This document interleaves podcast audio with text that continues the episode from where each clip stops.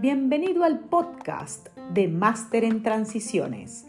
Yo soy Maru Silva, experta en la gestión de la carrera profesional. Seré tu guía y acompañamiento para que tomes el control, generes un impacto positivo y logres los resultados deseados. Si trabajas y tienes interés en crecer, este espacio es para ti. Te compartiré tips, recomendaciones y estrategias probadas para que aproveches cada oportunidad y seas todo un caso de éxito.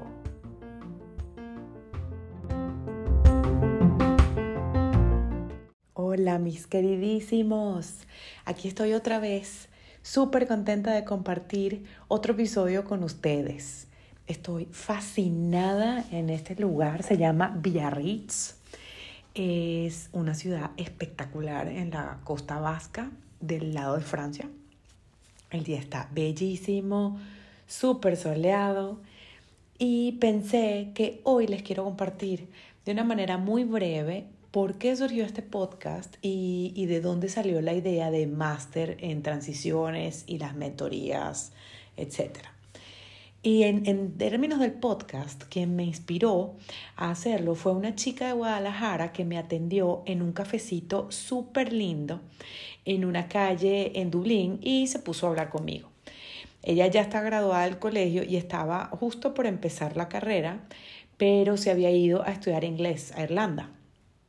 Y en eso que estamos eh, charlando me pregunta que por qué yo vivo allí.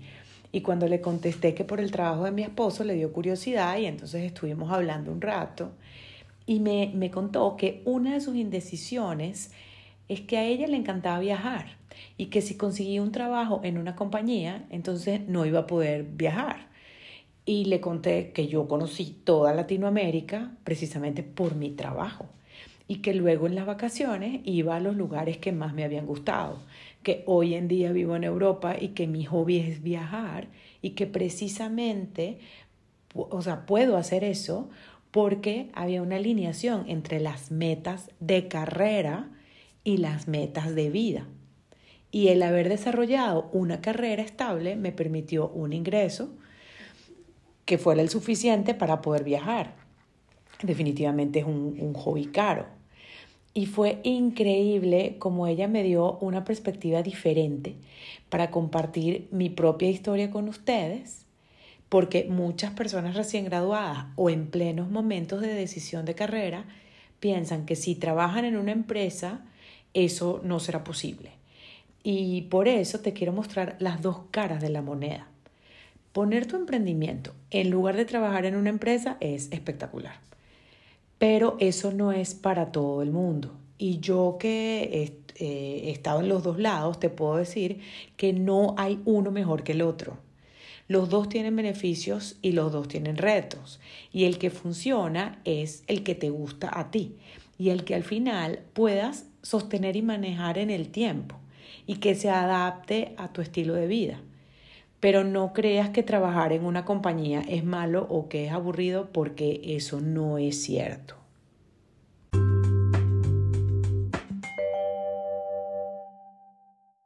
Siento que la pandemia fue un ejemplo. Yo tuve muy de cerca personas que perdieron el empleo, otras que les redujeron el salario, pero también vi varios promovidos y tuve clientes de coaching en ese periodo que recibieron llamadas de headhunters para ofrecerle más dinero o para ofrecerles otras posiciones o inclusive mejores posiciones en otras compañías.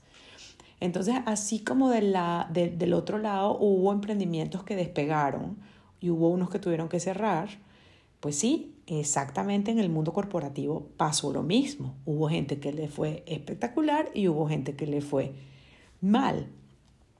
Eh, y podemos hablar de, de las razones por las cuales siendo las mismas, las circunstancias idénticas, a las personas les va diferente. Eso hay, tengo otro episodio reservado para ustedes.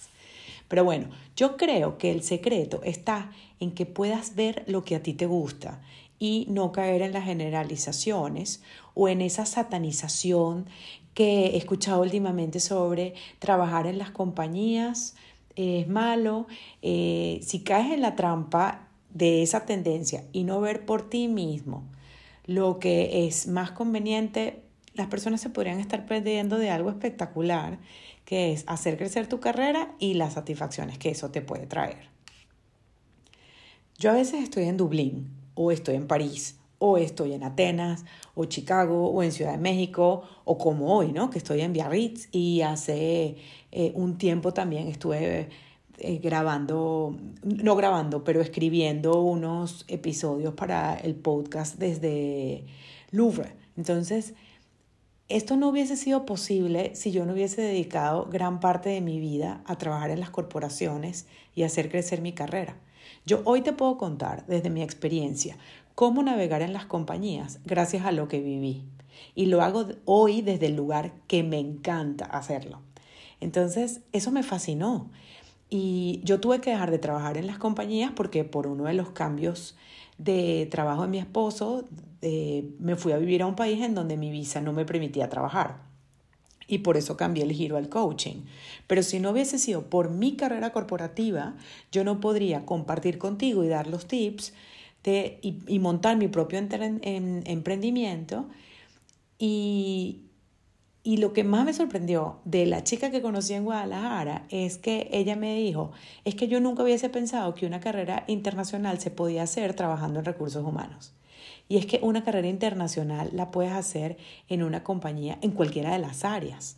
Inclusive le conté, le dije, una de mis jefas, una de mis jefas en Venezuela, ella se fue para China y después estuvo haciendo una carrera espectacular por toda Asia y luego me la encontré por casualidad porque después de Asia se había ido para Ciudad de México y nos conseguimos en un restaurante.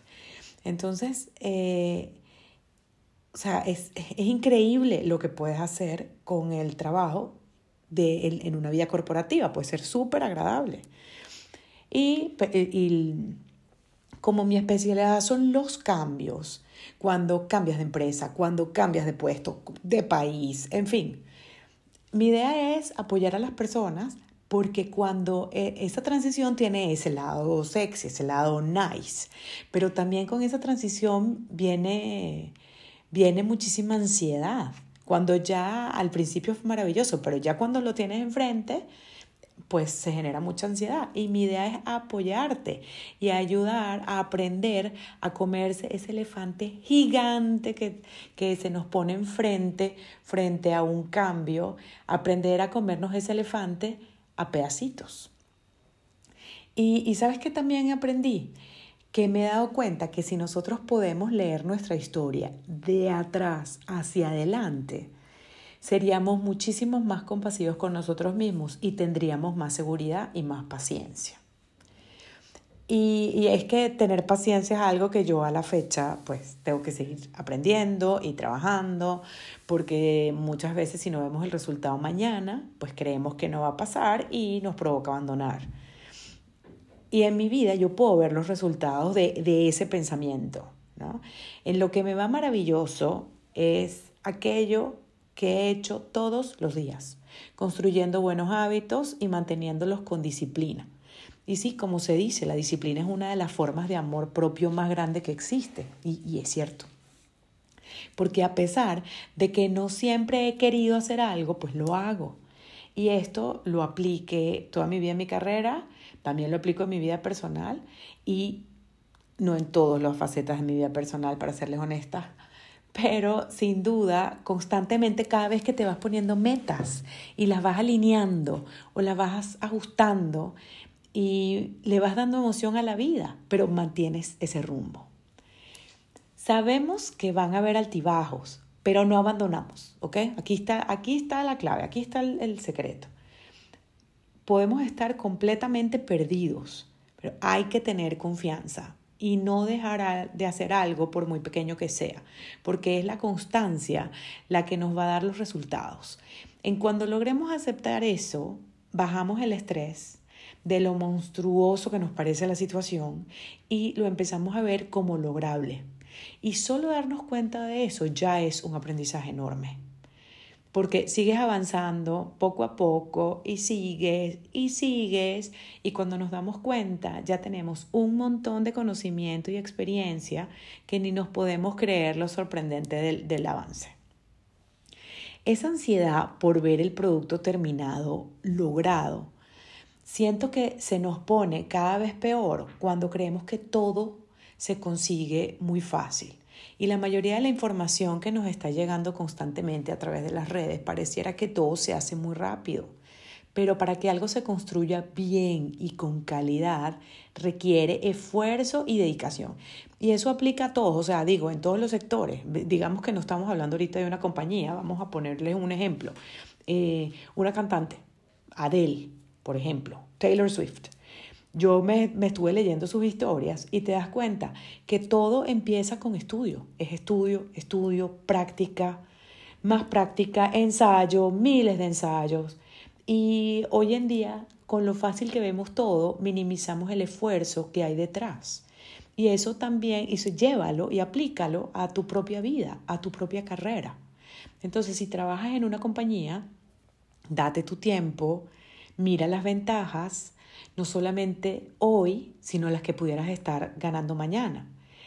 Y por el otro lado, si estás pensando trabajar en una compañía y estás en esa indecisión de sigo trabajando en el sector corporativo o empiezo en el sector corporativo o no, piénsalo, de verdad hay un lado muy, muy lindo y agradable de la vida corporativa.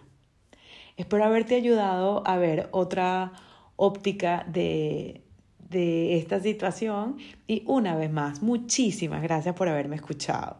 Si te gustó, me encantaría que me lo dejaras saber.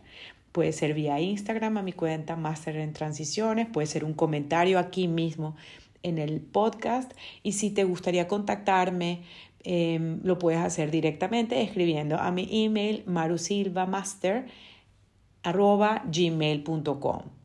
Muchísimo éxito, un abrazo y nos vemos la próxima semana. Bye.